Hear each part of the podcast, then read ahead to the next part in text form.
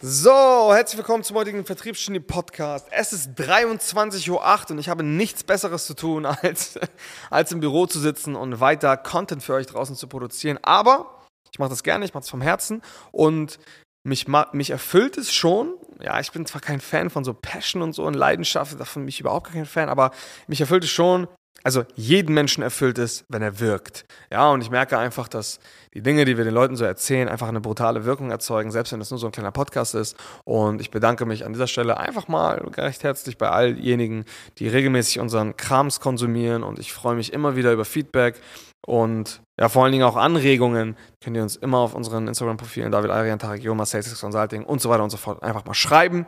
Ja, Pod mit Podcast wünschen. Aber darum soll es heute nicht gehen.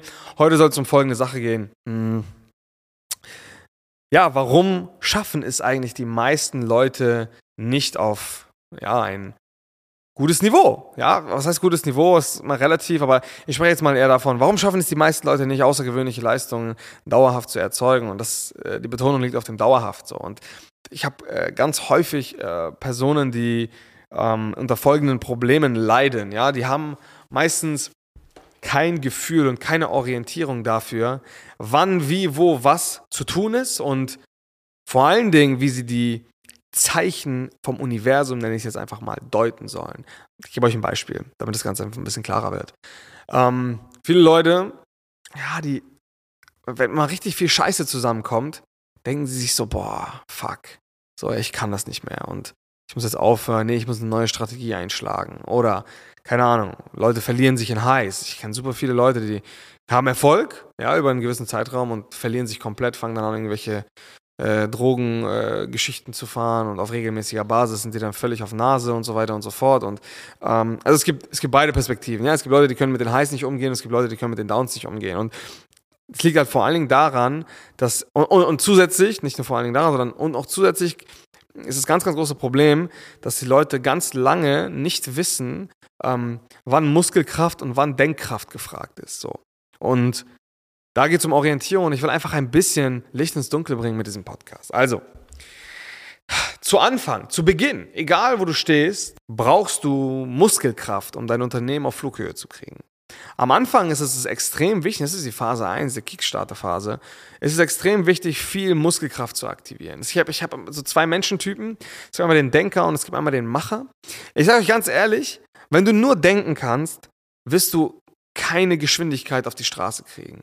Deswegen ist am Anfang extrem wichtig, und das sehe ich so häufig, es gibt so viele intelligente Theoretiker da draußen, die halt denken können, aber halt nicht machen. So, und am Anfang ist das Machen das Aller, Allerwichtigste. Also um auf eine gewisse Flughöhe zu kommen, kannst du mit blinder Muskelkraft, wirklich mit roher Gewalt, kannst du schon auf ein gutes Niveau kommen. Das ist auch notwendig und das musst du auch akzeptieren. Am Anfang ist es extrem wichtig, mit purer Muskelkraft einfach nach vorne zu schießen. Am Anfang musst du einfach bereit sein, brutal viel zu arbeiten, ja auch quantitativ, nicht so qualitativ, brutal viel zu arbeiten. Und was heißt Anfang?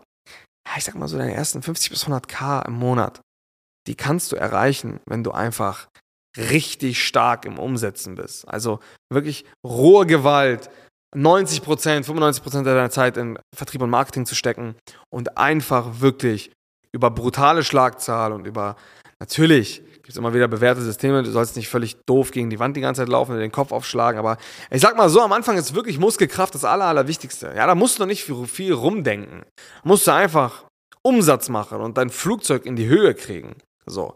Das ist am Anfang verdammt wichtig. Und was zusätzlich dafür wichtig ist, ist, dass du zwei Sachen verstehst. Einmal, du musst diesen, diesen Zyklus durchmachen. Du musst in der Lage sein, dieses Machen über Zeitraum X auszuhalten. Und du musst in der Lage sein, dass irgendwann, wenn du Leute einstellst, oder vielleicht hast du schon Leute, ihnen diesen Prozess, diesen emotionalen Prozess einfach mal stumpf über lange, lange Zeit ein und dieselbe oder ein und dieselben Prozesse die ganze Zeit umzusetzen, um das quasi im Blindflug machen zu können. Du musst in der Lage sein, die Dinge, die du mit Muskelkraft tust, irgendwann in das Muskelgedächtnis zu bringen, sodass dein Körper gefühlt schon, ohne dass du darüber nachdenken musst, eine Sache kann.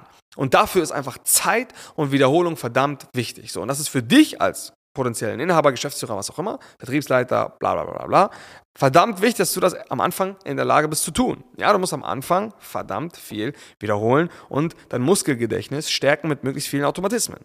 So. Und irgendwann musst du diesen Prozess genauso deinen Mitarbeitern bei, äh, mitgeben. Die müssen auch die Dinge, die sie so machen, das muss auch bei ihnen mit purer Muskelkraft umgesetzt werden und dann in ihr Muskelgedächtnis reinrutschen. So. Irgendwann kommst du an den Punkt, wo du auch anfangen musst zu denken. Ja? Du kannst mit purer Muskelkraft eine Menge erreichen, auch schon auf ein gutes Niveau kommen. Aber ab einem gewissen Punkt reicht es nicht mehr aus. Und da befinden sich zum Beispiel extrem viele Agencies, die schon seit drei, vier, teilweise fünf Jahren schon am Markt sind. Die haben jetzt einiges mit purer Muskelkraft teilweise geschafft. Mm und müssen jetzt anfangen, selber zu denken und zu individualisieren und strategische Prozesse und Entscheidungen zu treffen.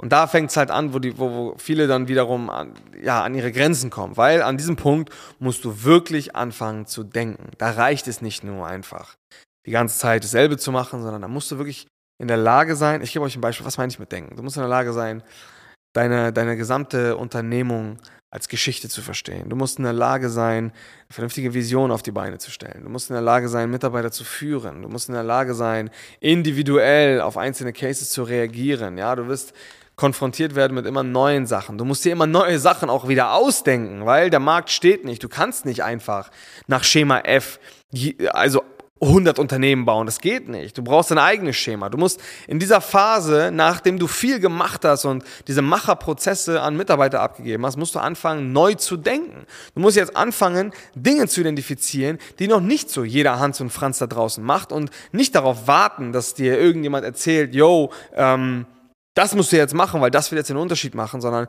du musst jetzt anfangen zu innovieren ab einem gewissen Punkt. Ab einem gewissen Punkt musst du ähm, die neue Kompetenzen aneignen, du musst in der Lage sein, über den Tellerrand hinauszudenken, du musst in der Lage sein, ein Unternehmen von oben zu betrachten, so aus der Glaskugel herauszufliegen und einfach mal zu gucken, was geht eigentlich in meinem Komplex ab, den Markt genauestens zu analysieren, Angebote und Geschichten zu entwickeln Kundenjourneys, Experiences zu entwickeln, die einzigartig sind. Ja, diese Einzigartigkeit fehlt. Die meisten Agenturen da draußen, die ich so sehe, die sind grau, die machen irgendwie alle dasselbe. Ich kann von außen gar nicht unterscheiden, was macht der, was macht der eine anders als der andere. Das ist ein brutal schlechtes Zeichen. Das ist am Anfang wichtig. Ja, es ist am Anfang wichtig, um mit Muskelkraft nach vorne zu kommen. Aber jetzt kommen die Denker ins Spiel. Jetzt muss man anfangen zu denken. Es reicht nicht nur zu machen. So. Und in diesem Denkprozess verlieren sich ganz viele, weil sie nicht auf die Idee kommen, neue Sachen zu machen. Sie, sie sind nicht in der Lage zu innovieren. Sie sind einfach so exekutiv stumpf und haben eigentlich keine Ahnung, wie das funktioniert. Sie sind nicht kreativ, sie sind einfach grau. So. Und ich will euch einfach sagen, ihr kommt mit reiner Muskelkraft nicht, nicht ans Limit. Aber reine Muskelkraft ist notwendig, um auf Flughöhe zu kommen. Aber dann ist das Denken gefragt. So. Und nach diesem Denken ähm, ist es ein solider Mix. Ja, du musst dann irgendwann Leute ausbilden, die dann auch denken können und dann auch weiterhin, weiterhin Leute ähm, rekrutieren, ausbilden, die auch machen und umsetzen können und so weiter und so fort. Und dann geht's ins Unendliche. Irgendwann musst du mehrere Personen haben, die denken können und dann bla bla bla bla bla. Ich kann das jetzt hochschaukeln bis zum geht nicht mehr. Ich will euch nur einfach eine grobe Orientierung geben. Schaut mal, es ist immer wichtig, eine gute Kombination aus Machen und Denken zu haben. Und es ist extrem wichtig, vor allen Dingen die Dinge in der richtigen Reihenfolge zu machen, weil die richtige Reihenfolge spielt eigentlich die größte Rolle. Die Leute, die denken, müssen den Leuten, die machen, den Weg ebnen und ihnen genau sagen, wann sie was zu tun haben. Genauso müssen die Leute, die gut im Machen sind, vielleicht ab und zu mal ja, auch auf, auf Leute, die besser im strategischen Denken sind, ihnen auch einfach mal vertrauen und nicht immer nur auf ihre bewährten Macherstrategien, sage ich jetzt mal, ähm, zurückgreifen. Was, was so diese praktischen Umsetzer an großer Schwäche haben, ist, die kriegen halt Dinge immer ins Funktionieren, darin sind sie extrem gut, aber die, die sind halt auch brutal schlecht teilweise darin, die Dinge ähm, ja, auch irgendwie mal neu zu denken. Das fällt ihnen manchmal schwer. Und genauso wie es den, den Denkern halt extrem schwer fällt, lange dasselbe zu machen. So, ich verstehe das extrem gut. So, die beste Kombination, und das sind so die Killer der Generation, die können sowohl denken als auch machen. Solche Menschen gibt es.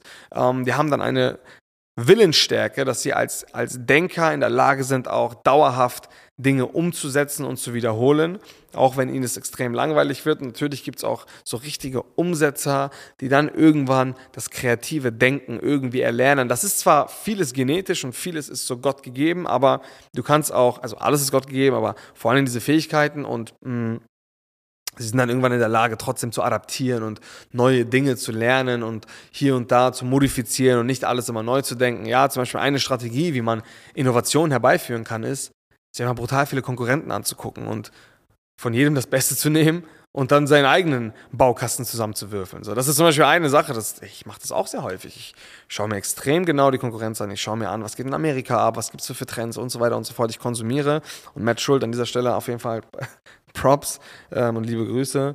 Ähm, ich schaue mir jeden Tag extrem viel Content aus den diversesten Branchen, Zielgruppen und so weiter und so fort an, weil das einfach inspiriert. Ja, wir haben sogar eine Inspo-Gruppe äh, mit, unseren, mit unseren Kreativleuten, wo wir regelmäßig uns neuen Scheiß reinziehen und uns einfach davon inspirieren lassen. Das ist zum Beispiel eine Möglichkeit, wie du Innovation herbeiführen kannst. So. Und ja, ich könnte jetzt wirklich ins, in, in, in die Ewigkeit reinsprechen. Ähm, ich mache aber an dieser Stelle einfach mal einen Punkt. Quintessenz von diesem Podcast ist eigentlich nur, pass auf, gib dir einfach selber eine Orientierung, verstehe einfach, dass es Phasen gibt, wo man brutal viel umsetzen muss, dass es Bereiche gibt, wo die stark von der Umsetzung und von der Wiederholung abhängen, aber es auch Bereiche gibt, wo das Denken extrem gefragt wird. Und meistens kommt es nacheinander und irgendwann, wenn du es an Mitarbeiter abgibst, musst du genau in diesen Schemata denken und verstehen, dass es halt Fraktionen gibt, die halt extrem gut in der Umsetzung sein müssen und dass es irgendwann Fraktionen geben muss. Und das sind normal deine potenziellen Führungskräfte, die auch denken, delegieren und neu erfinden können. So. Ja, das einfach mal so als kleiner Insider-Podcast, keine Ahnung. Ähm, ja, ich bedanke mich ganz herzlich, wenn du bis hierhin zugehört hast und ich wünsche euch allen da draußen noch eine gute Nacht, wenn es spät abends ist, auch bei euch. Also in diesem Sinne, bis dahin, ciao, ciao.